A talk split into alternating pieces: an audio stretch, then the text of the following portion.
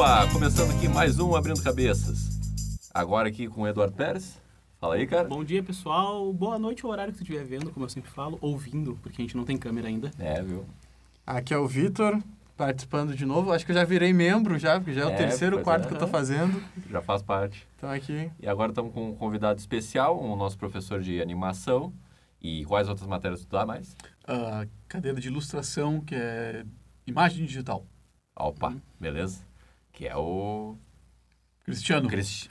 O cara não esqueceu meu nome, pô. Ah, esqueci Começou o nome bem, dele. começou o nome. Não, Não, não, começou, tu esqueceu o nome do entrevistado. Vai Foi a primeira novo. vez que eu esqueço o Não, nome, não, não. juro. Continua, não vamos cortar. Não, não, pelo amor de Deus, não corta isso. Foi ótimo, Ah, Ah, ô, cara. meu. Ca- eu- Só não- quando tá aqui, daí tu não, não, escrever lembra aqui de no papel. cara. Pra ti, entrevistado esque- esqueceu o próprio nome. Tu não é o problema. É verdade, eu me lembrei do meu nome. Ô, meu, tu já tá demitido como âncora já. Ah, eu vou sair fora aí. Peraí, peraí. Bom, o projeto aqui ele envolve apresentar os professores do Senac. Quem já ouviu os outros programas já deve estar de saco cheio dessa minha explicação, mas para quem está ouvindo agora, é, a gente pretende apresentar os professores, como foi a trajetória deles até chegar aqui. O Cris, ele, a gente chamou ele, ele nem pestanejou na hora de a gente convidar. A gente nem terminou de explicar, ele aceito. Tamo aí. Não, em primeiro lugar, obrigado pelo convite. Ah, tá. Fico muito feliz de estar aqui. Então, vamos lá. Exatamente. Então conta pra gente como é que começou a tua história antes de chegar aqui Pode. no Senac. Então, eu tô na minha segunda passagem aqui no Senac, né? Esse semestre eu voltei, mas eu fui da turma de abertura do curso de produção multimídia em 2011, eu acho. Não me lembro direito. Faz muito tempo. É, então, desde o primeiro primeira turma de produção multimídia, sou professor. E aí eu fiquei alguns anos. ah, e aí, ah, 2000, e- não me lembro o número do ano, mas há três anos atrás, eu acho, por aí, eu saí. Fiquei um tempo trabalhando na Fevale. E nesse mesmo tempo eu abri a minha escola, também uma escola de criação, que nesse momento está deixando de ser escola, está virando outra coisa, mas daqui a pouquinho mais eu falo. E aí voltei esse ano para cá. O- falei com o Paulo, o Paulo me ligou, batemos um papo e o Paulo é meu grande amigo, amigo pessoal. E, cara, não tem como dizer não pro Paulo, sabe? Então, é, é muito bom voltar para cá, muito...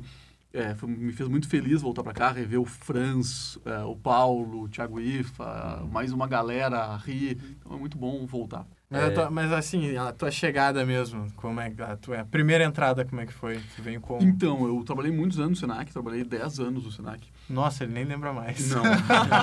na verdade, lembro. Na verdade, lembro muito bem. É, eu comecei dando aula numa outra escola.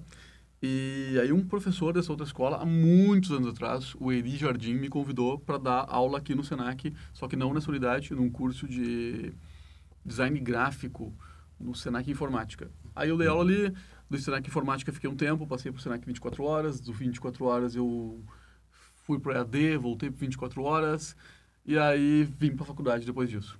Então foi uma migração, passei por um monte até chegar na faculdade do Senac. E tu sempre quis dar aula assim ou foi jogado?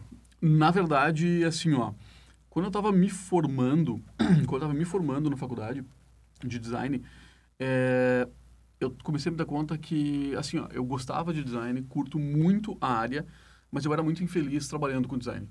Eu era muito infeliz na frente de um computador, na frente de uma folha. É, acho que, assim, eu fui um cara, um- uma criança muito tímida, muito tímida. Eu não tinha muitos amigos, eu quase não falava. E fui um adolescente muito tímido. Então, eu acabava desenhando muito. Então, minha vida era desenhar. E só que em um dado momento da minha vida, eu não sei porquê, eu comecei a falar. Pum, foi. E aí, eu analisando hoje, eu acho que o desenho foi ficando meio desnecessário para mim, porque me comunicava de outra forma. E ao final da faculdade, eu me dei conta que eu já estava... eu não era feliz fazendo design. Eu sabia fazer, é, mas não era o que me encantava diariamente. E aí eu comecei a pensar, cara, o que, que eu preciso fazer, sabe? Na época eu fui até num psicólogo para me ajudar a entender, cara, não gosto do que eu tô me formando, que é merda, sabe? então eu preciso de alguma ajuda.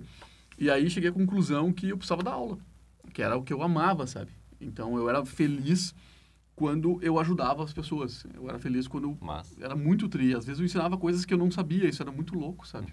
Então, a primeiro insight que eu tive que eu seria um bom professor, ah, não sei se sou bom ou não, mas o É primeiro, sim, é sim. A gente tem... A maioria está votando que sim. É, o primeiro insight que eu tive, eu era bem gurizão, assim, e tinha uma cadeira de matemática na faculdade. Cara, eu não entendia merda nenhuma.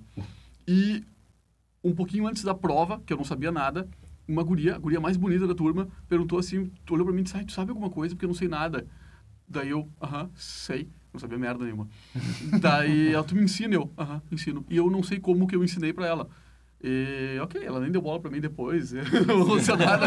Mas eu ensinei uma coisa que eu não sabia e ela foi bem na prova e eu fui bem na prova também. Isso foi muito, foi muito louco. Ah, então tu sabia.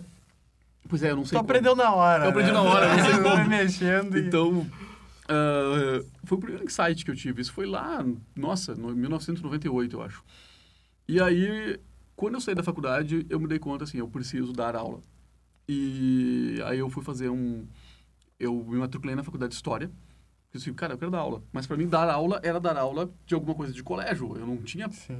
ideia que se podia dar aula em faculdade. Eu nunca tinha parado para pensar nisso. O pior é que tem uma cara de professor de história. professor, professor Pardal com sua clínica. Aí eu matriculei na faculdade de História e foi bem na época. Tava começando a faculdade já, isso era um desde fevereiro, a faculdade começava em março, tava faceiro, vou começar um novo curso, não sei o quê. E na época eu perdi meu emprego. Ah, eu trabalhava num jornal e o jornal foi bem numa mudança de governo, saiu um governo entrou outro. E o jornal tinha uma verba gigante de um governo e o governo que entrou cortou a verba. Bah. Aí metade do jornal foi demitido e eu fui pra rua. Aí eu me lembro que eu fui chorando lá cancelar a faculdade, porque eu não tinha como pagar.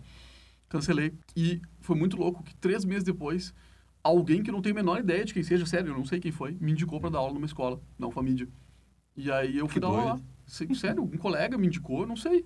Chegou Ué? meu currículo lá, eu disse, ah, tu foi indicado por um cara, manda o nosso currículo. Mando. Mandei. E comecei a dar aula muito antes do que eu imaginei. Nossa. Ah, Nossa. Então, foi um colega, só, dizer que foi um colega que indicou. Tava, qual colega? Ah, não sei, não me lembro. não Eu sabe. não sei quem foi, cara. Até hoje Não sei. gostava dele, então. E, foi muito louco, eu comecei a dar aula antes, muito antes do que eu imaginei, então foi legal, porque demora quatro anos para dar aula, eu comecei a dar aula no mesmo ano. E aí foi, isso fazem 13 anos já. E tu tem um canal do YouTube, né? Tem, tem. Sim. E em que momento tu criou ele? Ah, assim, ó, a história do canal foi uma coisa muito louca, porque eu comecei a dar aula aqui na cadeira de computação gráfica. E é uma matéria muito densa. Já passaram por ela, por ela? Todos? Não. Não, Não, não. No computação gráfica, cara, é denso. Software é denso, software é difícil, uma coisa que é muito botão. Não adianta tu falar em aula, o cara vai estar praticando em casa, vai ter que lembrar do botão tal, não sei o quê. E aí eu fiz uns vídeos no YouTube, sei lá, meu canal do YouTube ali, fiz para botar vídeos Pro aluno. pros alunos. É. E comecei a botar uns vídeos ali de mexer em Maya, assim. E nunca imaginei que outras pessoas assistiriam. E uma galera começou a assistir. A galera Duas nada a pessoas. ver. Não E aí, tem a ver com aluno. Sério, um dia eu recebi um e-mail eh, de uma empresa dizendo assim, "Nó, como tu tem um número grande de, de views, a gente quer gerenciar tua conta, não sei o que. Eu, como Ó. assim número grande de views? Eu fui ver meus vídeos, tinham 10 mil visualizações cada um. Caramba! Mas eu não fiz pra isso, eu fiz pros alunos, entende? Eu, não Uhum. tinha, eu não, realmente não imaginava. É. Mas aí o canal ficou parado muito tempo. E o ano passado eu resolvi reativar. E realmente aí fazer conteúdo pra internet. Eu, eu parei mesmo com esse monte de views, eu não fiz mais, porque eu estava concentrado no universo, na minha empresa.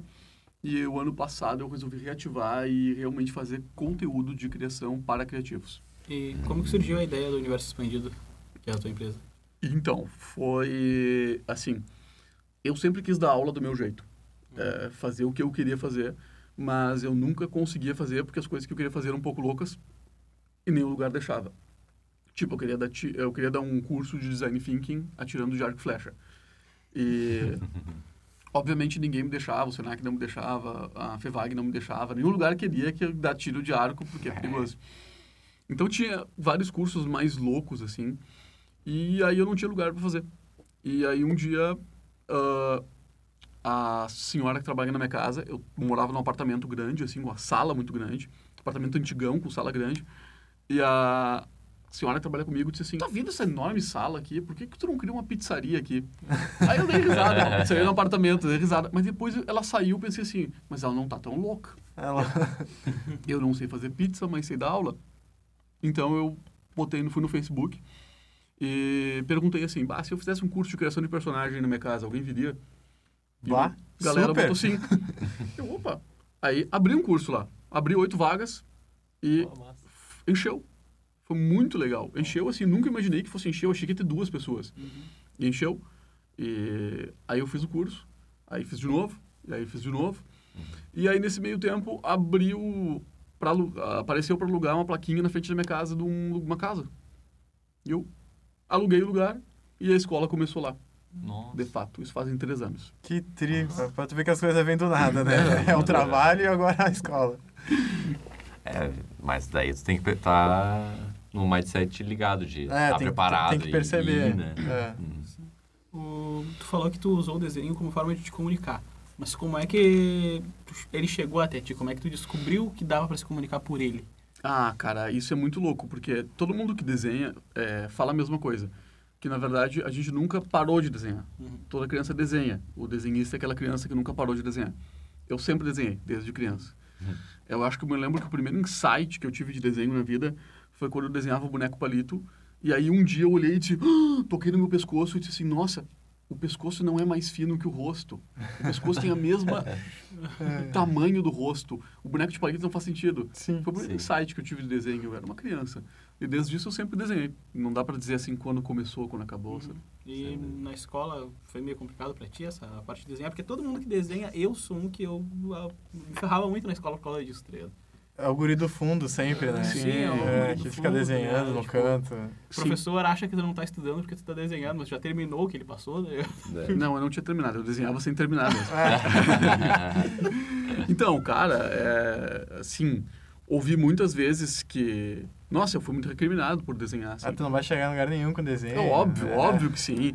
Ah, teve um professor, uma vez, de história, que, cara, ele pediu pra eu fazer uma história em quadrinho pra distribuir pros alunos dele. E esse cara, assim, meu, primeira vez que eu vi que meu desenho, cara, podia ser útil pra alguma coisa. E eu tive um professor de matemática, o Olanir, que esse cara abriu muito a minha mente. Porque um dia eu só desenhava, não fazia outra coisa, e numa prova do Olanir, eu fiz uma caricatura dele Uhum. não sabia nada da prova, fiz a caricatura dele. E aí, quando veio o resultado da prova, ele me deu a nota, que eu não me lembro quanto era, tipo, se era, mas não era acima de 7 nunca, sabe? Era 6, sei lá, 5. Então, ele me deu 5.01. E ele botou embaixo do desenho, assim, um certinho, gostei muito do desenho. Ah. Cara, foi a primeira vez na minha vida que alguém me deu valor pelo desenho. Quando eu falo valor, não é valor de gostei ou não, é valor. A nota dele é valor. Ele me deu um número pelo meu desenho, sabe? Então, cara, meu desenho foi quantificado pela primeira vez na vida. Ele deu valor pro desenho. Então, ele me deu 0.1. Eu, "Ah, caralho, sabe? Cara, meu desenho vale. E aí, obviamente, eu comecei a desenhar em todas as provas dele 10 mil desenhos. E o Olanir, muito malandro, porque não podia me dar 10 Uhum. é, só por desenho. Sim. Ele botava assim, 0.1 numa, menos 0.1 na outra. Não gostei desse desenho, esse aqui tô muito feio. E aí ele ia tirando nota, botando sempre que me dava um 0.3, 4 a mais, sabe? Uhum. Mas nada que atrapalhasse o resultado da prova. Sim. Mas era uma brincadeira, então eu comecei a desenhar muito, sabe? E aí esse cara me despertou um negócio muito foda em mim, um professor de matemática. Foi muito legal. O cara que menos ia estar envolvido com isso. Exatamente. Então, fazia minhas primeiras charges, elas foram em classes de sala de aula. Eu trabalhei alguns anos como chargista de jornal, que era uma época muito feliz da minha vida. Eu ia, a primeira charge foi numa sala, numa classe, numa sala de aula. Que, que alguém deve ter apagado depois. Ah, sim. é, o- quando eu desenhava, eu desenhava, não tinha papel, eu desenhava os meus colegas na mesa. Eu parei de desenhar quando eu comecei a tocar, mas aí eu vol- tô voltando agora. Tipo, comecei a voltar porque tu me falou uma coisa que é muito importante, que eu, quando eu cheguei no trabalho do Flipbook pra ti, falei, bah, o meu, todo mundo reclama que meu traço é muito sujo, então eu resolvi fazer algo de terror pra ver se combinava. Aí tu falou, suja mais, tu tem que ser a melhor versão de ti, não o modelo que os outros querem que siga. Tipo, foi a primeira vez que eu senti vontade de desenhar de novo ali. Uhum. Aí Ah, eu voltei a desenhar depois disso. Que legal. Uhum. Mas é mesmo, isso, isso é uma coisa que me incomoda muito, assim. É, todo mundo ter que desenhar uma versão acadêmica, uma coisa muito Um certa, padrão. uma anatomia. Cara, cada um tem seu traço. E assim, por mais tosco que seja o seu traço, tu pode transformar ele em foda. Sabe? É. Pega South Park e dá pra um desenhista foda fazer, lindo, maravilhoso, vai ficar uma bosta. South Park tem que ser tosco. Sim. Uhum. Então tem desenhos que tem que ser. Sabe, se tu desenha mal, desenha pior. Se tu desenha sujo, desenha mais sujo. Transforma o que tu tem de ruim na coisa mais do caralho que existe. Esse é o ponto.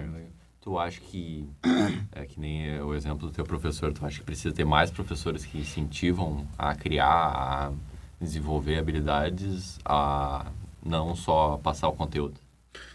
Assim, ó, é, eu acho o colégio a instituição mais bizarra que existe no mundo. Eu acho que o colégio devia ser desmontado, ser completamente destruído e repensado. Ah, o colégio mesmo, ele mata a criatividade, ele mata a autonomia, E a Ele- vontade de estudar. obviamente, ele pune teu erro. Ele, cara, o colégio é todo horrível. Assim, e a gente não aprende nada que preste no colégio, assim, sério. é, as habilidades mais importantes para um ser humano viver, elas não são aprendidas no colégio. Se a gente fosse repensar o colégio hoje para ele ser útil para a vida, eu acho que certamente ele deveria ter educação financeira. Cara, educação financeira, pelo amor de Deus, a gente nunca teve. A gente sabe fazer fórmula de Bhaskara, mas não sabe fazer a conta do mês. É. Então, educação financeira, educação emocional, ah, psicologia. Cara, nossa mente é um negócio louco, é uma máquina fantástica e a gente não sabe mexer. Às vezes o cara sabe programar um software, mas não sabe programar a mente dele. Não sabe como organizar os dados mentais para funcionar melhor. Ah, a gente não aprende no colégio características de gestão, de liderança. Não aprende no colégio... Puta, nada que sirva. Nem coisas de... sabe, as habilidades que a gente deveria ter Uhum. para até criatividade, pelo amor de Deus, aprender criatividade, aprender criação, elas não são passadas. Então acho que o colégio devia ser refeito É, completamente. e 90% tu esquece depois que tu sai de lá. É óbvio. Eu lembro de uma. Eu lembro. Eu sempre digo assim pro pessoal. Que o que mais me preparou na vida, pra, na escola, o que mais me preparou na vida foi o pré. Porque no pré, como é que eram as regras do pré? A professora dava um desenho, dava um caderno para tu escrever um monte de letra, para treinar a caligrafia e desenho para tu pintar. Quando tu terminava de pintar o desenho, tu, tu fazia as letras, e quando tu terminava as letras, o primeiro que terminasse podia pegar os brinquedos. E quem terminasse primeiro ia pegando os brinquedos melhor. Óbvio, o cara ia se matar pra... Sim, e o pré preparou, o cara me preparou melhor pra vida do que o resto da escola inteira, porque ela, eu tinha que fazer o trabalho bem, eu tinha que pintar bem feito, porque eu não podia pintar fora do círculo. Não, não era só riscar assim, ó, tipo, tu tinha que pintar fora Tem do círculo, tu tinha que um pintar dentro do círculo, tu não podia fazer de qualquer jeito pra pegar o brinquedo, era dentro É. do círculo, quando terminava, ia pra... Pra mostrar o controle. Ia, sim, ia pras, ia pras letras e depois que terminava as letras ia brincar. Então, tipo, quem era, tipo assim, ó, faz direito e faz antes do outro pra tu poder conseguir ter destaque. É, E, tipo, isso que o pré me ensinou.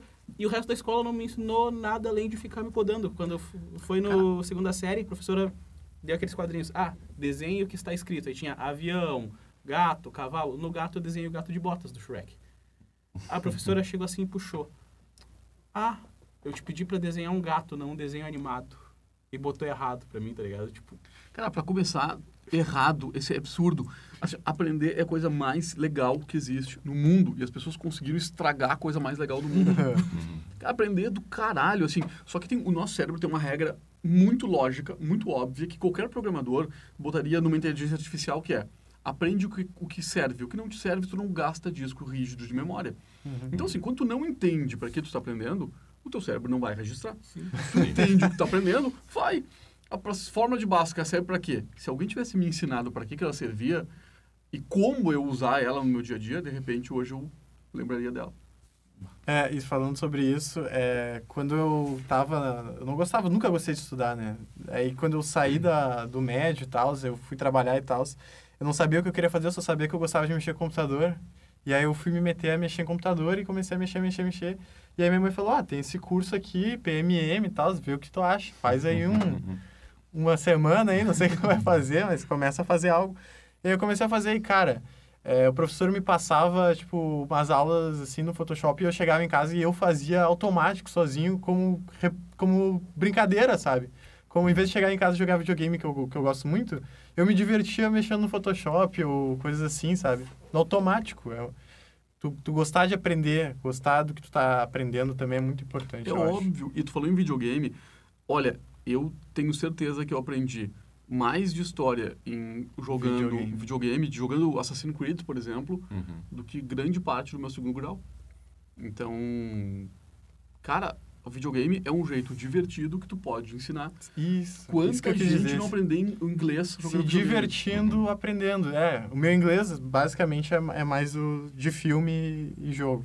Spore, biologia, tu aprende biologia com Spore de uma maneira muito mais sensacional do que na aula. Spore, Ah. Eu aprendi ah, geografia, as planícies e os negócios por causa do episódio do Dragon Ball que o narrador fala que o Gohan foi treinar na planície e o Piccolo no Planalto. Aí ficou claro. Diferença, Ficou claro, cara. Ficou claro pra mim, porque tu vai ver no livro de geografia sempre aquele desenho estranho, que é um quadrado com um pedaço de terra, com uns bagulho por baixo e uns bagulho por cima, assim, ah, tá aqui a planície, é tudo muito técnico. Cara, E, tipo, aprender tem que ser do caralho. aham. É isso, esse é o ponto. Sim, vai, muito, muito legal isso aí. Mas, tipo, o lance assim que tu começou, tu saiu da escola aí, os professores te ajudando, tudo. O que que eu, teve algum intervalo de tempo entre tu tá na escola e começar na faculdade, assim? Ou tu já foi direto? Não, fui direto, fui direto. Foi direto? Uhum. Sim, e aí na faculdade tu disse que tu já entrou, tá, tu disse que descobriu que odiava designer ali. Não, não é Mas, que eu odeio, fim, não odeio design. Eu, na verdade, amo design. Sim. É, sério, gosto muito. É uma área que me faz muito feliz. O que eu não gostava era de passar o dia inteiro fazendo isso. Parecia que a minha vida não tinha propósito. Então, assim, gosto de design, amo design, amo a teoria do design, amo isso, mas o fazer diário não me completava. Me completa gente, eu preciso de gente na minha vida. Ah, sim. Então, pô, eu amo ensinar criação, mas é, parece que minha vida faz sentido com gente. Então é isso. Entendi. O... Ah, e no mercado, assim, como é que tu... Ah, tu já tinha contado, né? Como é que tu entrou, mas... Pois é, me perdi na própria pergunta. No mercado, no mercado. Então, ah, trabalhei muito tempo, ah, eu pulei um pouquinho essa parte, trabalhei muito tempo no mercado como ilustrador. Então, fui ilustrador durante muitos anos, durante a faculdade. Mesmo quando eu comecei a dar aula, eu tive que me manter financeiramente por um tempo. Então, durante muito tempo, assim, na minha vida, eu ilustrei. O último trabalho de ilustração que eu fiz fazem uns três anos. Então, aí eu parei de fazer ilustração mesmo. Hoje eu não trabalho mais profissionalmente com ilustração. Hoje o meu trabalho é dar aula, é gerir o universo expandido, e, mas não faço mais ilustração. Mas trabalhei durante Hum. muitos anos é, criando personagens, personagens para empresa, trabalhando com animação, ah, animação para EAD, para clipe. Então, durante muito tempo, criei personagens e, e trabalhei com marca também, com gestão de marca, criação de marca. Ah, era isso que eu ia perguntar. Se o, o que, que tu achava do mercado em, si- em si, né? Do- da, da animação e da, da ilustração. Então, assim, ó, o que, que eu tô vendo muito forte hoje? Assim, que há uns anos atrás eu comecei a estudar a coisa que mais me encantou de todas, que é design estratégico. E eu entrei numa área, comecei a entender um pouco da dimensão estratégica do design e entender que o nosso trabalho é muito mais do que ferramenta. Se a gente pensar que a gente faz um trabalho a partir de uma ferramenta, que tu faz uma coisa, ah, por exemplo, tu faz um logo, eu tenho uma pergunta bem importante que é assim, ó, por exemplo, quanto vale um logo? Não tenho ideia. Se tu vê a Nike, vale milhões, né? O logo da Nike, né? Qual é a diferença de um logo que vale milhões para um logo que vale 10 reais? É. Aí vem outra pergunta assim, ó, quanto vale um desenho? Tipo, se eu desenhar agora, tá? Se eu fizer um desenho agora, é, vocês me pagam por esse desenho? Digamos que eu desenhe aqui um, sei lá, um boneco É de uma boa pergunta, porque eu nunca paguei por um desenho, tá ligado? Então. É muito desvalorizado. Então, é e não é. Tu Dig- pagou sim já. Digamos assim, ó. Quando? Tu não alugava desenho na locadora? Ah, Ah, verdade. É, mas, Mas é verdade. É um ponto, é um ponto. ponto. É ponto. Digamos que eu faça um desenho numa folha aqui, tá? Ah, eu vou desenhar na folha aqui. Posso desenhar numa folha? Pode, pode. Então, quem tá ouvindo isso aqui, imagina que eu tô fazendo um desenho foda, tá? Então, É só palito de cinco papel. Se ficar muito feio é porque... olha que desenho foda aqui, tá? Com uma bosta, tá? Playmobil. Vocês me pagam 10 pila por esse desenho? Óbvio que não. Não. Não. Não? Tá, então vou deixar ele mais legal. Agora vou fazer um desenho mais legal do que esse, porque o anterior foi uma bosta. Pra quem tá ouvindo, imagina que eu tô fazendo um desenho melhor. Tá, agora tá melhor, né? Uhum. É, Tá sim. melhorando. Pagam 10 pila. Tá melhorando. Ainda não. Tá Ainda melhorando. Vocês pagam não. quanto? Eu, eu, ah, eu pago uns 3 pila aí. Agora, tu tem, me dá 3 pila agora? Não, agora não tem dinheiro. Então, calma. então, então vai pagar por ele. Cara, assim, Hipoteticamente. não, não tô falando hipotético, eu quero dinheiro agora. Mercenário. Então, cara, assim, ó. Desenho não vale nada. A grande verdade e triste de dizer é que desenho não vale nada. Ah, um desenho, por mais legal que ele seja, ele vale um real, dois reais, três reais. Desenho não vale. Ninguém compra desenho. A gente compra é o impacto que ele tem na nossa vida. A verdade é o seguinte: quando tu tá pagando por alguma coisa, tu não paga pela coisa, tu paga pelo impacto. Se tu fizer uma identidade visual, uma marca para uma empresa, quanto vale? Ela vale 5 reais, 10 reais, 100 reais, mil reais ou 10 mil reais? Ou 100 mil reais? Vale o quanto ela te trouxer de retorno. Se tu fizer uma marca para alguém e a pessoa começar a partir dessa marca a vender 10 mil por mês, tua marca vale no mínimo 10 mil. Se o teu desenho fizer um impacto, ele gera dinheiro. Eu sempre dou um exemplo eh, das pulgas. Quem já teve aula comigo deve ter ouvido esse exemplo das pulgas. Tu lembra das pulgas? Digamos que eu tenha seis pulgas treinadas, tá? Eu treinei seis pulgas. As pulgas são foda. Eu digo pulga, salta, ela salta. Duplo twist carpado. As seis dão junto, duplo twist carpado é lindo. Bom, finge de morta, ela finge de morta. Daí, eu agora, neste momento, demorei seis meses para treinar cada pulga. Elas são foda, são incríveis. Uhum. E aí eu quero vender para vocês cada pulga por 200 reais. Vocês compram minha pulga? Não. Não. Não, não compra. Uhum. Tá, mas ela não vale 200 reais. Pô, Pois é. Eu tive trabalho para treinar a pulga. Uhum. Sim. Seis meses treinando pulga, diariamente. Ela, vocês não compram por quê? Não, Não- tem, acho não que tem não utilidade. tem utilidade. É, eu ia dizer isso, não, não acho tem Ela não não utilidade. serve para nada na vida de vocês. Mas daí eu vou pensar assim, mas ela vale 200 reais. E aí vem aquele discurso que eu vejo muito entre criadores, que é assim, ó, ah, meu trabalho não é valorizado. Meu trabalho vale isso. Uma coisa é valer, e ele pode valer 500, 1 milhão, e uma coisa é pagar. Valer até pode valer, mas quem paga? Agora, se eu disser para vocês que eu treinei essas pulgas para lavar louça, e essas pulgas lavam louça, tu sujou louça, bota na pia, em 10 minutinhos está lavado. Ela demora 10 minutos porque ela é pequenininha, tem que lavar toda a louça. Paga até mais de 200. E ela dura dois anos. Ela dura dois anos. E ela vai lavar a louça diariamente pra ti. E eu te cobrar 200 pila pela pulga. Aí Bah. eu compro o gosto. A seis. A seis, óbvio, né? E ainda revende a pulga por mais caro ainda. Cara, agora essa pulga, ela tem um impacto na tua vida. As pessoas vão pagar não é pela pulga nem pelo desenho. É pelo impacto que esse desenho vai ter na tua vida. O Tony é um dos mascotes mais caros do mundo. O Tony dos sucrilhos. E ele é caro não é porque ele é bonito, é porque ele vende sucrilhos. Uhum. Tira o su- Tony da capa. Tu acha que alguém vai reconhecer o sucrilho sem o Tony? Ah, É verdade. Eu vou fazer uma pergunta pra verdade. vocês que eu também sempre faço em aula. Qual é a cor do logo dos sucrilhos? É Hum, laranja. Vermelho, não sei. Não é vermelho, não é laranja. Não é laranja? Nossa. Eu me lembro do, do tigre, né? Só do, do, do tigre. Ninguém lembra do logo. Se tira o Tony, ninguém sabe. É branco, por incrível que pareça o logo dos sucrilhos. Então, ah, o Tony, ele vende alguns milhões, ele, ele vale alguns milhões porque ele vende muitos milhões. Tira o Uhum. Tony da capa. Tá, e o Ronald McDonald, já que tu vai botar isso aí que ele foi demitido. Ai, que o... O Ronald ele já não é o McDonald's. Ele já não passa, o, o- há muitos anos, ele já não representa o McDonald's. Ah, Há muitos anos, ele já não é a cara do McDonald's. o Tira- M é o, a cara do McDonald's. Exatamente. Quer ver a a própria caixa, que fizeram uma escolha muito boa, porque as pessoas reconhecem a caixa. Ah, caixa. Quer ver uma Uhum. coisa? Alguém sentiu falta do Ronald? É. Ele era completamente desnecessário. E tinha uma turminha, né? A turminha a gente se lembra menos ainda. Ah, eu lembro de todos. nem lembrava. Tinha Ah, a o nome turminha. eu não lembro. Não, eu lembro Tinha da um, tinha um Shake- roxo. O Shake Burger, que é o roxo. Uhum. A Lala, que é a pássara amarela. Nossa, tinha pássaro. O, tinha o Papa Burger, que era o ladrão. Que era o lado. E Nossa. tinha o Ronald McDonald. Eu só, lembrava do, eu só lembrava do roxo, era os Avengers. eu meto o Avengers em todo o programa, cara. Não, velho. Então, assim, ó, o Ronald já era desnecessário. O Ronald já é, é tão desnecessário que tu tirou ele e ninguém percebeu. Porque ele há muito tempo não passa, ele não tem valor nenhum pro McDonald's, que não passa mais a essência do que é o McDonald's. Podia passar no passado, hoje não. Agora, tem personagens que se tu tira... Quer ver uma coisa? O Ronald é bem feito? É, até não é ruim, mas tira a mulher dos Paguito Gina.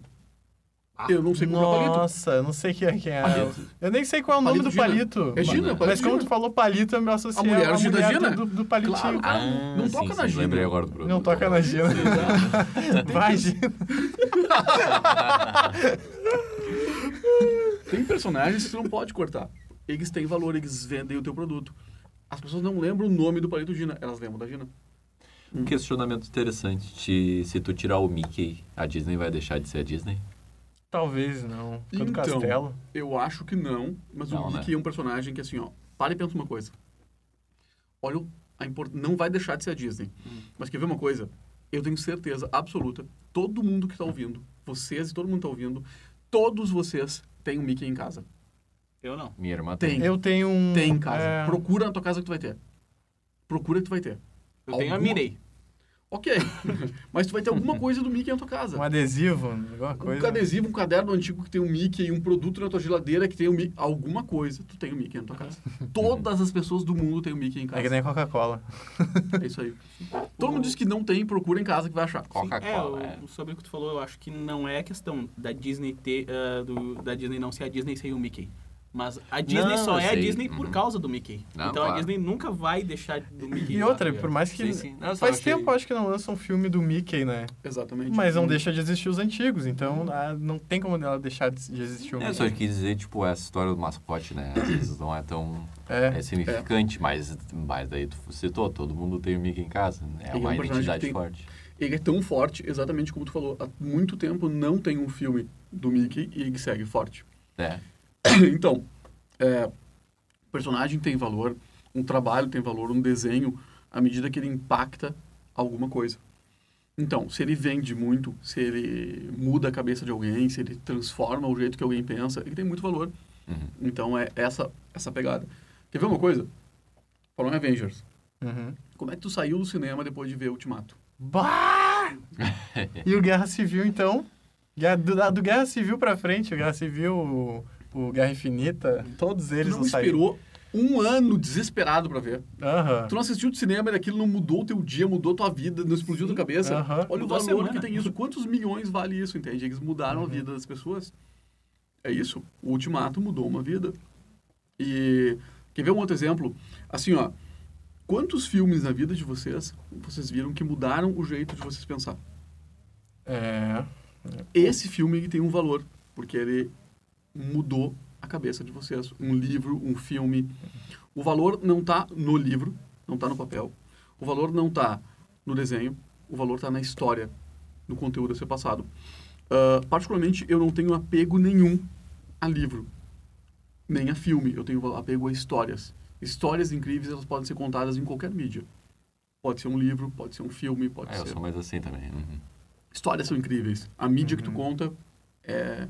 Claro que a mídia muda um pouquinho o, o formato, mas a história é mais importante que a mídia. É uma história bem contada, carrega muita coisa. né? Exatamente. Voltando, tu tava falando ali dos personagens, de toda a criação, a importância da história e tal. E a importância que as coisas têm nas pessoas, a importância que as marcas têm nas pessoas. Aí tu deu uma aula ali dizendo que a gente teria que atingir um nicho específico. E foi por causa da tua aula que a gente criou esse programa. Que tri. Aham, por causa que tinha que ter um nicho específico. Então a gente pensou, a gente estava fazendo coisas que todo mundo faz em podcast. A gente pensou, não, vamos focar em alguma coisa. A gente focou no Senac, e nos alunos do Senac. Uhum. Pra Tipo, eles conhecerem os professores é, por tipo causa assim, dessa aula. É legal falar bobagem, é legal, né? Uhum. Mas, tipo, o pessoal vai ouvir ali, se alguém ouvir, né? Se interessar, É. e vai esquecer. Na mesma, se- na mesma hora, sabe? Quer ver uma coisa? Tu vai fazer um podcast hoje falando sobre cultura nerd e filmes da Marvel, DC. Hum, Tem a dá com pau. Todo mundo faz. Assim, Uhum. tu vai ter quantos concorrentes? É, se alguém tiver que escolher um podcast, dificilmente vai escolher o de vocês. Porque tem muita gente famosa antes. Vai escolher Sim. o do Ei Nerd, vai escolher o do Omelete. Até chegar em vocês, pode ser que nem chegue. Então, é difícil lançar no mercado onde já tem muito grande. Uhum. Tem uma coisa que eu sempre digo que é, não bate com grandão. Quando tu faz uma coisa grande, tu vai brigar com grandão. Não briga com grandão. Tava dando o exemplo da HQ. Tu faz uma história em quadrinho de super-herói. Tu simplesmente vai ter que lutar pela atenção do público com a Marvel, com a DC, com um monte de gente no mundo que faz HQ, com a Image, não sei nem se a Image existe ainda, mas com algumas outras empresas que fazem HQ. E tu vai perder sempre. Não seja por qualidade, mas por tamanho e por grana. Como é que tu vai bater a Marvel? A Marvel tem os melhores desenhistas do mundo com a maior grana do mundo, sabe? Não tem como. Então, se tu for fazer uma história de super-herói, tu tá fadado a tomar muito laço e ter muita dificuldade. Uhum. E sempre perder da Marvel ou da DC. Ah, agora, se tu fizer uma história em quadrinho sobre alguma coisa que as pessoas não estão olhando ou pensando, um exemplo que eu vou dar é o seguinte. Digamos que vocês queiram fazer Shard. Fazer uma história em quadrinho sobre política, tá? Se você for fazer uma história em quadrinho sobre Bolsonaro, neste momento todo mundo está falando do Bolsonaro, bem Uhum. ou mal, mas as atenções do Brasil elas estão voltadas para o Bolsonaro. Para e pensa uma coisa, quem é que está falando do governo do estado ou da prefeitura? Quem é que está falando da prefeitura de Canoas, da prefeitura de Gravataí? É verdade. Se vocês fizerem uma história focando neles, vocês vão ter um público de nicho da cidade que ninguém está olhando. Cara, ninguém está olhando pro prefeito de Porto Alegre, de Gravataí, de Cachoeirinha. Imagina que vocês fazem uma história falando das cagadas dele. E vamos ser mais específicos, imagina que vocês fazem do, de um vereador específico. Cara, olha que foda. As pessoas vão, vocês vão estar olhando pra gente que ninguém está olhando. E aí o trabalho de vocês não tá concorrendo com Marvel, DC, com um cara que faz pro Brasil inteiro. Então, é nicho, sabe? E vocês fizeram muito bem em fazer esse programa. Porque vocês têm um nicho de pessoal da produção multimídia. É melhor ser foda entre os produtores multimídias do que ser um ninguém pra todo mundo. É. baita frase. Mas a gente tava pensando em aumentar pra pegar todos os professores de Senai. Sim, vai Sim. é, ali, vamos pegar os de moda, vamos pegar Que A gente, vai, a maravilha. gente vai falar até com um diretor pra entrevistar ele. Cara, beleza. Ótimo. Façam isso. Façam isso. Gosto da ideia. Sim, a ideia, o IFA pirou quando a gente falou, bah, ele é muito legal, não sei o que, ele fica ali. Eu achei tri que o IFA tava falando da gente sem a gente estar por perto. Isso foi muito legal. Mas voltando à entrevista, tipo, ah, tu, nu- tu nunca criou nada assim de personagem? Ou Muitos. muitos? Não, Muitos. mas tipo assim, ah, não, pra, não que te contrataram pra fazer, Uhum. mas tipo assim, de teu assim, coisas Projeto pessoal. em pa- Sim, projetos bastante. pessoais. Bastante. Ah, bom. Tu Ah, já publicou alguma coisa? Sim, bastante. É. Eh, tinha um personagem, tinha alguns personagens mais antigos que eu tinha feito. Tem um que, que na época ele deu um relativo sucesso, eu publicava em alguns jornais, que era o garoto dedo no nariz. Então era um guri que botava, ficava com o dedo no nariz, só que tinha sempre uma crítica social pesada por trás disso, assim, Uhum. sabe? Uhum. Mas a história do guri com o dedo no nariz. Então, no dia da eleição, eh, quando ele ia votar, em vez de apertar na urna eletrônica, ele botava o dedo no nariz. Então, Ah. Eh, sempre tinha uma, era uma viagem, era, uma- era, era muito nojento escatológico, assim. Mas era legal. Mas me diz uma coisa, como é que tu desenvolve essa é, mente criativa? Porque deve ter pego uma inspiração de um guri que botou o dedo no nariz, e tu estava pensando na política, tu fez a crítica política. Como é que tu desenvolve De essa... onde vem a fonte? É, Assim, ó. É, normalmente, nasce de algum propósito, sabe? Então, eu queria... Toda a tirinha do Garoto do Nariz, nesse caso específico, ela nasceu para fazer essa que eu contei para vocês. No dia da eleição, o garoto toma a decisão mais sábia. Em vez de clicar na urna eletrônica, ele bota o dedo no nariz. Então, a partir disso, eh, eu queria falar que a eleição tava uma merda, que tinham poucos candidatos bons. E era uma eleição para prefeito de Porto Alegre, se eu não me engano. E eu pensei, cara, como que eu posso fazer isso? Eu não sei como é que eu cheguei no garoto dedo no nariz, mas eu criei todo um monte de saga antes, um monte de tirinhas até chegar nessa. Da onde vem? Da onde vem o processo? Vem de uma coisa que tu quer falar, vem de propósito que tu quer atingir, vem do que tu quer fazer, sabe? Ah, esse podcast serve para quê? Entende? Vocês têm um propósito com ele claro. que as pessoas conheçam os professores do Senac, conheçam as pessoas aqui. Nasce disso, nasce de um propósito. E aí, em cima disso, a gente começa a pirar pensando em mil coisas loucas e sem nexo ou com nexo. Realmente, Então- toda aula que tu dá, toda vez que tu fala um bagulho, a gente tem que parar aqui, giboiar um pouco, pensar. Ixi. Refletir. Quer ver uma coisa? Digamos assim, ó, a gente pensa, ah, sei lá, quero ajudar o pessoal a não botar eh, lixo no vaso sanitário. Tá. Eh, botar papel no vaso. O que, que todo mundo faria? Botaria uma placa em cima do, papel, do, do vaso dizendo não jogue lixo aqui. Cara, não Sim. funciona. Ah, Não funciona, ninguém lê aquela placa. E não vai ser aquela placa que impede. Como fazer isso de uma maneira criativa? Sabe? Como fazer isso de uma maneira incrível? Como fazer a pessoa não querer botar lixo no vaso? Quer ver um exemplo bem simples? Vamos pensar em coisas idiotas. Me ajuda a pensar em coisas idiotas. Vamos fazer ao vivo aqui um, um pequeno brainstorming de como fazer a pessoa não querer jogar papel no lixo e jogar no, no, no cesto. Cara, Escreve dentro do vaso. Não joga lixo no vaso. Seu merda. Xingar o cara, legal. Boa. Ah, fazer um cestinho de lixo com uma, uma cestinha de basquete em cima. Também. também é uma boa. O que mais? Bah, Escreve no chão. Uhum. Não mija no chão também é importante. Sim, não mija em mim, escrito no chão, assim, tá ligado? boa. Perfeito. Deixa eu ver. Ah, só tu, JP, não tem É uma só eu... bah, ah, talvez colocar uma cara bem medonha assim, daí a frase embaixo não joga lixo. Tipo, Uhum. chamar bem a atenção. A coisa mais criativa que eu vi foi outro dia no Facebook. Não, foi, faz muito tempo que eu vi isso aí no Facebook. Que é, por favor, não, ahn, dê descarga e não mije no chão. A mesma mão que limpa o banheiro é que faz sua comida. Boa. Do caralho. Então, é, existem formas, e aí começa a piração. A piração, ela vem do propósito, daí tu pensa em formas criativas de fazer isso se tornar incrível, sabe? É, até o ponto que a pessoa não pense que ela vai obedecer uma ordem, ela quer jogar o lixo no vaso, no, no- no- na cesta, porque é mais legal.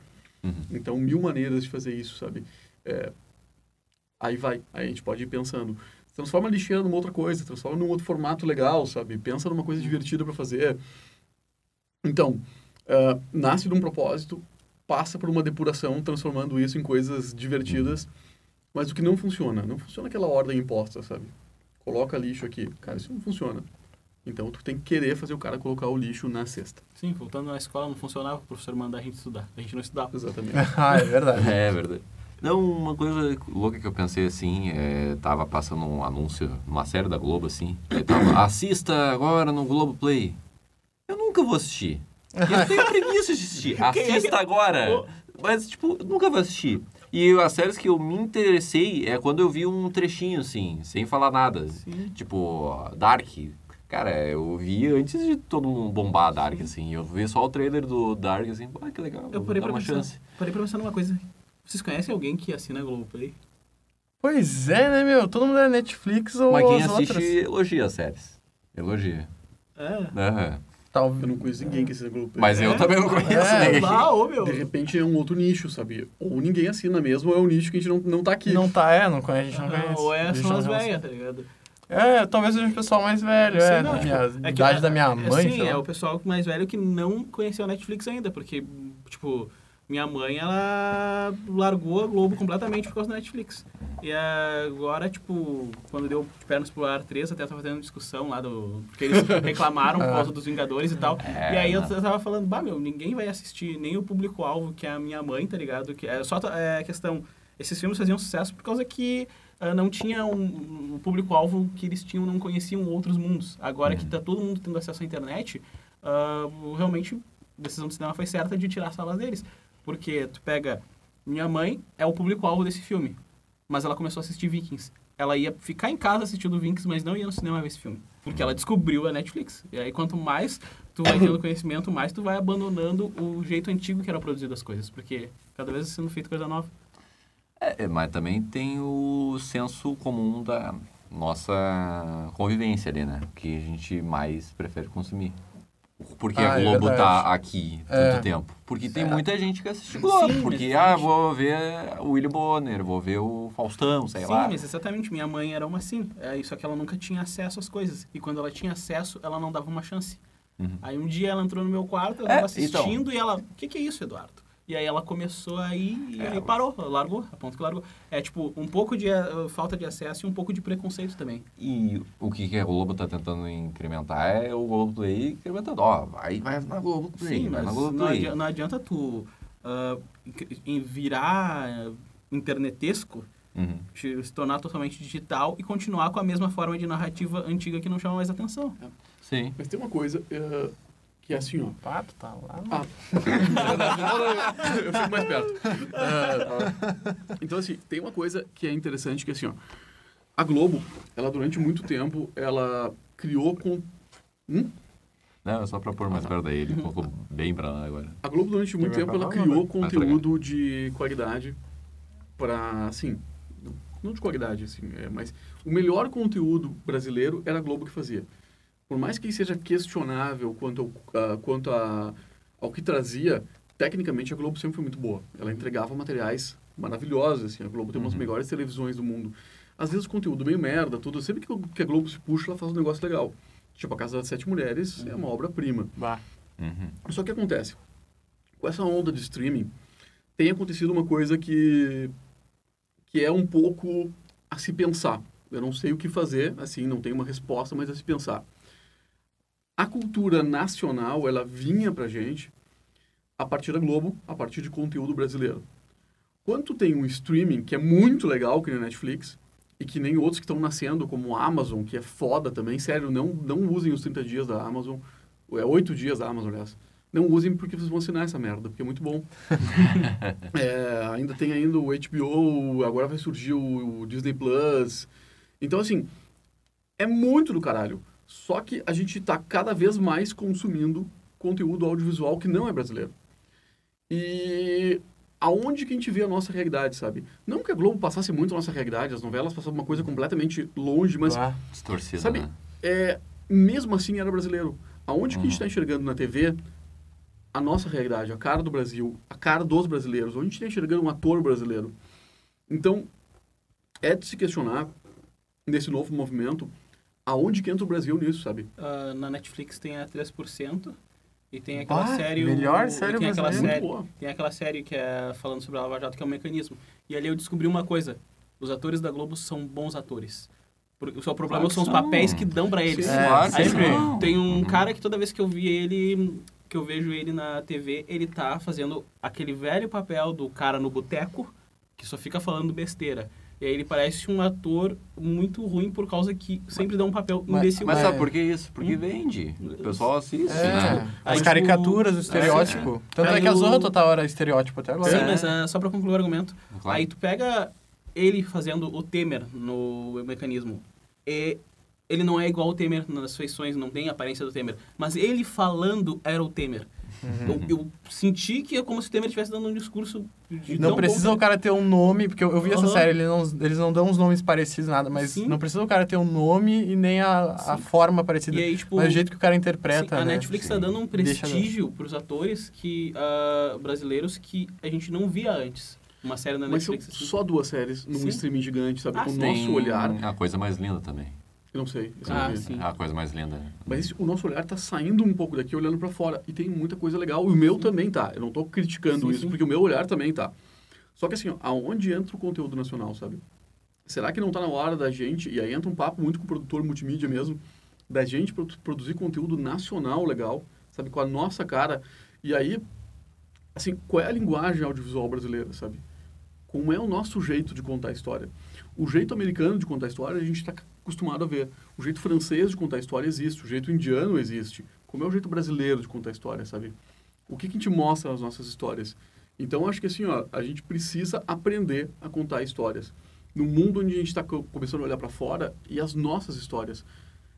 A história é a alma de um povo, sabe? No momento que a gente para de contar as nossas histórias, onde é que está a alma do povo? Uhum. Então, é, acho que nesse momento de streaming, onde o nosso olhar está todo indo para fora, o que não é uma crítica, sabe? Eu acho que, ah, vamos parar, vamos criar uma lei para impedir streams no Brasil. Não! Eu acho que é o momento de fortalecer. Eu acho que tipo, o olhar para cá e dizer assim, meu, vamos produzir conteúdos nossos que mostrem o Brasil e que seja legal, que não obrigue as pessoas a ver, mas que seja do caralho. Uhum. Pô, A gente tem um monte de filme bom aí que, que representou a gente fora, né? Tem o Tropa de Elite, tem o Exatamente. é, Cidade de Deus, Cidade dos Homens, tem... É, mas todos eles sempre falam da mesma coisa. É, né? isso que eu ia dizer, mas é que a gente é vila, né, meu? A Não, gente mas- é... Mas não, cara. A gente mas- tem outros pontos, Mas- como A Casa das Sete Mulheres, Isso. que é uma história sobre a nossa história. É, Todo sim. mundo paga pau pro Samurai X, tá ligado? Porque o Samurai X é muito foda, porque fala daquela época do Japão ali, que é bem antiga, não tem muita tecnologia, tem luta de espada, mas, ô meu, uma luta de espada Galdéria da época do, mulheres, fazer o Samurai X Galdério, cara. Uma Mas- pistola ainda. Sabe o que é muito louco? Assim, ó, ah, eu assisti Vikings, tá? Uhum. Amei Vikings. Cara, tu assiste Vikings, tu acha aquela cultura do caralho. Tu assiste um seriado dos samurais, tu acha aquela cultura do caralho. E tu quer viver lá. E tu quer viver lá. E- Esse é o ponto. Agora imagina o Ah, seguinte, Que entendi. era uma merda ser viking. Para e pensa assim, imagina nós agora fomos transportados para um momento viking. Primeiro lugar, frio pra cacete. Segundo lugar, escassez de alimento. Não tinha, cara. Não tem comida lá. Não tem um inverno, não tem comida. Aos 30 anos, tu morria de alguma peste, de alguma, de alguma coisa. Ou então tu ia ser dizimado por algum inimigo. Cara, assim, ó, não era legal. Tá? Os caras conseguiram transformar aquela coisa, cultura deles, em algo incrível. A mesma coisa É. samurai, cara, não é legal E a mesma samurai. coisa do Tropa de Elite. Por isso que Ah, eu... filmes de guerra Sim, também, por né? isso que eu Sim, falo... os cara- a primeira vez que eu fui jogar, jogar paintball, eu imaginei, nossa, eu imaginei assim, ó, que eu ia ser o Rambo, fiquei falei, fazendo pra caramba, sair correndo, pensando, vou chegar na bandeira e pegar a bandeirinha. Quando eu levantei, tomei três tiros. Cara, não é legal. Não é divertido. A guerra não é divertida. O que eu quero onde eu quero chegar com isso? Os japoneses deixaram os samurais divertidos. Deixaram os vikings, os vikings, os europeus deixaram os vikings divertidos. Quando vai chegar a hora de fazer exatamente o que tu falou, da gente deixar Gaudério divertido, da gente deixar as coisas da gente legais. É. Porque Gaudério é uma coisa chata. Ah, é umas Bah. coisas. Bah, Eu e- não gosto da, da própria cultura. Ele tem tudo. que a gente tem. Eu, eu- eu- parei pra pensar isso aí esses dias. Aquela dia que eu tava montando as histórias, pensando, ah, vou pegar uma coisa de Umbanda. Aí eu parei olhei pro Samurai X e eu pensei, o Samurai X, o que, que característica é ele? O kimono, a espada e o cabelo. O que, que característica, o que, que eu posso pegar do Rio Grande do Sul que tem? Bombacha, colete, o chapéu, um facão e uma arma. E, a- e- e as bolhadeiras. Cara, uma bolhadeira numa, numa, numa série. Imagina você jogar uma bolhadeira longe assim, lá. Cara, tipo, dava muito pra fazer um Samurai X, uma, um Samurai, o X, não sei como eu diria... Galdério, Galdério X. X. Um Galdério fazendo X. Galdério X. Contando época da Guerra dos Farrapos, assim, um cara que matava todo mundo no facão, tipo assim, bah, ia ser muito tri. Só que, bah, ninguém pega. E aí a gente tem o que? Alguns livros, aquelas séries de... Do gente tem Saci tá legal, Pererê, assim, tipo, e- Amarelo. É legal, mas é Tá na hora da gente vender Tá. a nossa cultura lá fora pra alguém dizer assim, "Ah, que do caralho que deve ser viver no Rio Grande do Sul. Nasci pra ser um Galdério, sabe? Imagina um americano dizendo, nasci pra ser um Galdério. Nasci no lugar errado. Exatamente. Eu devia É, ter nascido no Brasil. Vender a nossa história é mostrar o que a gente tem aqui e mostrar de formas fantásticas. Como é que os caras conseguem vender o que eles têm lá pra gente, a gente compra, e a gente não consegue vender o que a gente tem? Sabe? E não é só bunda, porque assim, a gente vende bunda. Ah, eu quero o cara vem no Brasil porque ele quer bunda de mulata. É, é a visão que os estrangeiros têm. Como é que a gente não vende que ser Galdério é legal? Como é que a gente não vende que capoeira é legal? E eu pego capoeira agora porque tem um filme brasileiro que eu nunca entendi como é que não deu certo, como é que não estourou, que foi Besouro. Os caras transformaram capoeira na coisa mais legal do mundo. Eu assisti Besouro e queria aprender a fazer capoeira. Mas tu não acha que o público já está muito acostumado com o tipo de produto brasileiro que ah, nem tem mais interesse em explorar ou assistir coisa brasileira só americanizada? Ou tu acha que tem alguma É que eu acho que uma- esperança de Eu acho que assim, ó, o público brasileiro é sedento. Se tu mostrar uma coisa legal brasileira, a gente vai comprar. A gente é sedento por isso. É Eu acho que não tem. Eu acho que assim, ó, o que acontece? Eu tenho uma visão histórica um pouquinho disso, que é o seguinte. O Brasil é um país que a gente sempre olhou para fora. O, a visão do brasileiro, ela é sempre para fora. Então, assim, o Brasil sempre espera a salvação de fora. É um povo que... A gente é um povo que as pessoas imigram para cá. A gente é um povo que vende commodities. É um povo que não é protagonista. A coisa que o brasileiro mais faz é olhar para fora. Tipo, a gente sempre no Brasil, o estrangeiro parece que é melhor. E isso porque o Brasil, na verdade, teve uma colonização que veio de Portugal. E a gente sempre esperava o rei de Portugal mandar na gente e, e dizer o que tinha que acontecer. Depois da nossa colonização, ah, a gente foi dependente da Inglaterra, agora é dependente dos Estados Unidos, é dependente de uma galera. Então, assim, a nossa vida no Brasil é olhar para fora. Então, a gente acaba sempre olhando, valorizando o que é de fora e não produzindo aqui. A gente acha tudo que é de fora legal. Uhum. O gaúcho acha as coisas de São Paulo e Rio maravilhosas. O cara do São Paulo Rio acha as coisas americanas maravilhosas. O gaúcho também acha as coisas americanas maravilhosas, mas a gente sempre olha para fora. A gente tem que começar a produzir as nossas coisas. E eu acho que sim, produzindo coisas incríveis aqui No nicho. Pessoal, vai- no nicho. Uhum. Sim. Cara, transformar. Eu nunca vi nada Galdério para adolescente. Foda. Vocês já É. viram uma coisa Galdério para adolescente? É por, isso que eu Adolescente, não, não, é por isso que eu né? não tenho vontade de vestir bombacha e coisa assim no dia da... da... Sim, não, é sempre aquele mesmo tradicionalismo chato, tá ligado? Tipo, cara, tem, tem músico Galdério que é muito bom e eles não Uhum. podem tocar em CTG porque eles usam flautas. E flautas não é tradicionalista. tipo, Rolou uma treta numa festa, né? Agora não vou lembrar o nome. Que. Vila uma-. Não, não, não, Vila Mix não. Não, mas olha só, eh, era uma festa bem tradicional galdéria, né? Tocava um monte de eh, artistas galdérios, como tu falou. Porca E, velha. e daí, tipo, eh, não tava dando público essa festa. Daí eles queriam inserir duplas sertanejas. Só que daí apareceu o pessoal, não, sertanejo não é galdério. não é- é- Mas ia atrair para mais público, obviamente, né? Mas, ele, mas o sertanejo foi, como tu disse, vendido como uma coisa foda. Uhum. O universitário, principalmente. Mas uma Sim. coisa que me irrita, falando sobre sertanejo agora, uma coisa que me irrita é o gaúcho que quer fazer sertanejo e ele faz sotaque do sertão. Ele quer tocar sertanejo e faz sotaque lá dos caras. fala ah, E, e fala, ah, não sei o que, quer cantar umas músicas e fala, só, em vez de cantar, eu te amo, com sotaque gaúcho, assim, ele, eu te amo, querendo fazer voz do Zezé de Camargo, vai se cagar, tá ligado? Tu é gaúcho, tu quer, quer cantar um sertanejo? Canta, mas canta com o teu sotaque, É, tudo. cara, não destrói isso. A gente tem os caras da Fresno, o Esteban Tavares, que eles tocam músicas pro resto, do, resto dos estados brasileiros. E eles falam tu. falam tudo, tem sotaque e tem tudo. Mas E, uma tipo, coisa legal que a gente tem é bandas gaúchas, né? Sim, De bandas rock. gaúchas, sim, Bem- tá ligado? É, Exatamente. Nenhum de nós. é. Uhum. Hum. E a gente pega, bah, isso me irrita muito. Os caras, eles querem pegar até o sotaque dos, de, deles pra... Porque tu não pode ter o nosso sotaque, não pode...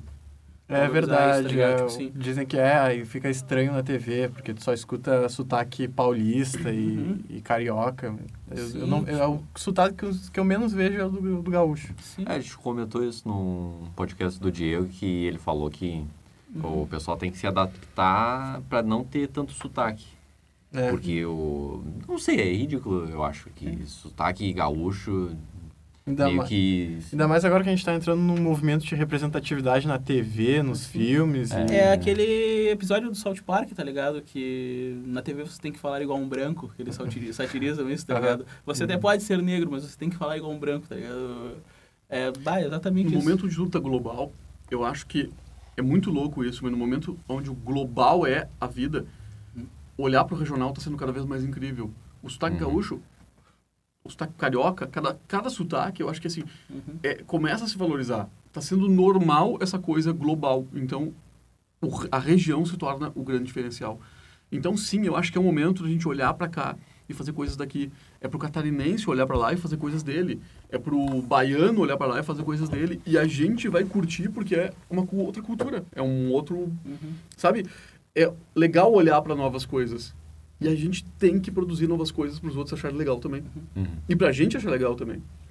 Sabe, acho que o nosso jeito de se inserir nesse mundo é parar de reproduzir e criar. Porque a gente está num mundo muito global. A gente está num mundo que se a gente vai ser engolido pelo mundo. E é fácil ser engolido pelo mundo. A gente já está sendo engolido pelo mundo. É, quantas coisas vocês assistem que não são daqui? Eu duvido que vocês assistam alguma coisa daqui, por sinal. É pouco, sabe? A gente assiste Sim. muito pouco no- coisa nossa. sabe? Então, assim, é fácil ser engolido por esse mundo que é incrível. E tá na hora da gente criar coisas para esse mundo também, mostrando um pouquinho da gente. Acho que eu só consigo ter um exemplo de uma coisa nossa aqui que saiu daqui, que é o Pretinho Básico. Uhum. É o único coisa que eu conheço, programa de rádio que tem gente de todo o Brasil que ouve. Até Diverso, fora. gente. A gente consome muito pouca cultura local. Porque a cultura local tenta emular uma cultura regional, sabe? Nacio- ah, desculpa, nacional e, ou até mundial. Então, assim, ó, fica a provocação para criadores de uma maneira geral, que é como transformar as nossas coisas aqui em coisas incríveis. E aí entra uma coisa que eu sempre digo para ilustradores. Sempre que, que eu começo a trabalhar com desenho com as pessoas, eu peço para as pessoas desenharem uma casa. Desenhe uma casa inteira, assim, na rua. E 90% das pessoas desenham uma casa parecida com a casa dos Simpsons. Uma casa com um pátio, com um murinho baixo. Sendo que em Porto Alegre Nunca teve um murinho embaixo. não tem murinho baixo. No Brasil, né? Santa Catarina tem. Santa Catarina tem. Santa Catarina tem, É? mas grande parte das casas tem grade. Grade é uma grade e muro. São duas coisas da arquitetura de cidades brasileiras, principalmente Porto Alegre. Praticamente todas as casas que vocês conhecem têm grade. E eu Sim. nunca vi um desenhista desenhar grade quando eu peço para desenhar. Ou é sempre num campo. Então, assim, cara, Doido. a gente tem que olhar para o que é nosso e mostrar o que é nosso. Eu raramente vejo um desenhista, um ilustrador, desenhar uma cidade e botar um transformador num poste. transformador é a coisa mais um brasileira gato, que existe. Meter um gato. Um tênisinho do, do fio. uma TV de Sky lá. Do... É começar a mostrar o que a gente tem aqui e transformar isso em épico, sabe? Cara, chega de fazer só as coisas de... a- O resto do mundo nos vende os seus épicos. Por que que a gente tem que olhar pra gente e dizer, ai meu Deus, aqui é tudo ruim? Porra, vende essa merda como se fosse incrível. Uhum. Porque o resto do mundo faz isso, cara. Ser um samurai devia ser um pé no saco. Imagina o dia inteiro quieto sem falar, sabe? Puta que saco. E andando. Andando, andando, recebendo ordem. Sério, ser um samurai devia ser muito chato. Aham. Um- Assim, imagina, um exército, é um exército, É. mais chato que o exército. Tu tinha que raspar o teu cabelo e tu ia passar frio, tu ia receber ordem o dia inteiro. Cara, que pé no saco. E eles venderam ser samurai como a coisa mais legal do mundo. Por que a gente não começa a vender as nossas coisas como épicas, sabe? Mostrar pro mundo o que tem de épico na nossa realidade. Eu vou sair daqui e vou fazer um filme. Então, muito motivado. Ah, mas Cara, assim, fazer. ó, tu tá vestindo uma camisa de samurai e é do caralho, entende? E é do caralho. Mas por que a gente não tá vestindo uma camiseta e eu tô vestindo uma do Chewbacca aqui? É. E o do Dunkirk. Cada um tá com uma coisa de uma Eu sou o cultura. único que não. Tu tem um bolso só aí. É, sou hipster. Sabe por que, que a gente não tá vestindo uma camiseta com algo na nossa cultura de maneira legal?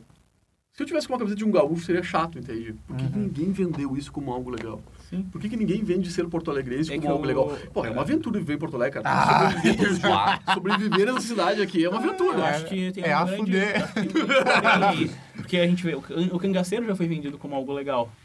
O gaúcho não. Por quê? Porque a gente tem, eu acho que... E aí são similares até. Sim, eu acho que a chatice, esse pé no saco de tu tem que respeitar essa tradição coesa, assim, tá ligado? Tipo, que tu não pode, andra, não pode entrar de bermuda no CTG, não pode fazer isso, não pode fazer aquilo. O Velho Oeste. Não pode, homem não pode se homem não pode No meio do nada, mais- devia ser um Velho. Oeste, cara, é exatamente Não tinha isso. energia, não tinha nada pra fazer. Saco, nada. velho. Andar de cavalo. Sim, aí o que acontece? Por que, que o Velho Oeste é tri? Porque todo mundo Joga sabe... Red Dead. Não, não. Porque, porque todo... Porque quem... hum, ah, os descendentes daquela região do Velho Oeste, eles não ficam dizendo, não, porque tu tem que respeitar, porque tu tem que andar igual cowboy, É que o, porque tu o, tem que ser isso, o americano- tem que ser aquilo. Mas não é só, não é só assim, não é só o- a cultura gaúcha tradicionalista. o americano tem uma coisa de se achar foda também. A gente tem uma coisa de se Não, achar têm um monte de chato. problema. complexo de vira-lata, exatamente, E eles cara. têm um monte de problema com arma, com política, com, Exatamente. com escolaridade. No momento né? que a gente pegar as nossas coisas, transformar elas do caralho, sério assim, cara, eu sempre dou um exemplo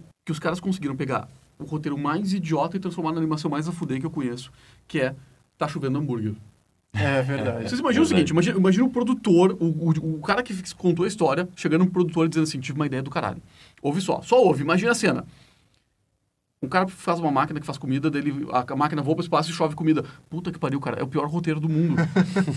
e os caras transformaram uma merda em coisas legais. Como é que a gente não consegue transformar as coisas que estão acontecendo no nosso dia a dia em coisas épicas? Se eles fizeram o pior roteiro do mundo ser legal.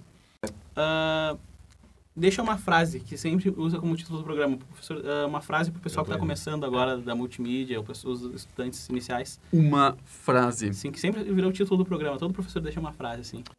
Boa pergunta. Muitas. Eu acho que é, cara, primeira coisa assim, ó, é tira a coisa do papel, sabe? Rápido. Eu acho que eu sei a frase. Eu acho que eu sei a frase que assim, é, tu nunca vai achar que tá pronto. Sabe? A verdade é essa. Tu nunca vai achar que tá pronto para nada. Como que eu começo a fazer tudo isso que a gente fez? Faça. Como que a gente começa a fazer tudo que eu falei? Toca a ficha, faça. A gente nunca acha que tá pronto para fazer nada na vida. E a gente nunca tá pronto para nada na vida. A gente tem que ir sem estar pronto. Tá pronto para ter um filho? Não. Ninguém tá. tá pronto para dirigir? Ninguém tá. A gente não tá pronto para nada. A gente tem que ir sem fazer, sem estar pronto. Não espera te formar para fazer o que tu quer fazer. Faz hoje, como vocês estão fazendo aqui. Tá? Eu acho que esse é o ponto. Obrigado. Valeu, Ah, valeu. muito obrigado, então. Obrigado. Valeu. Esse foi o Abrindo Cabeças, pessoal. Tchau, tchau. Até a Então tá, próxima. até a próxima.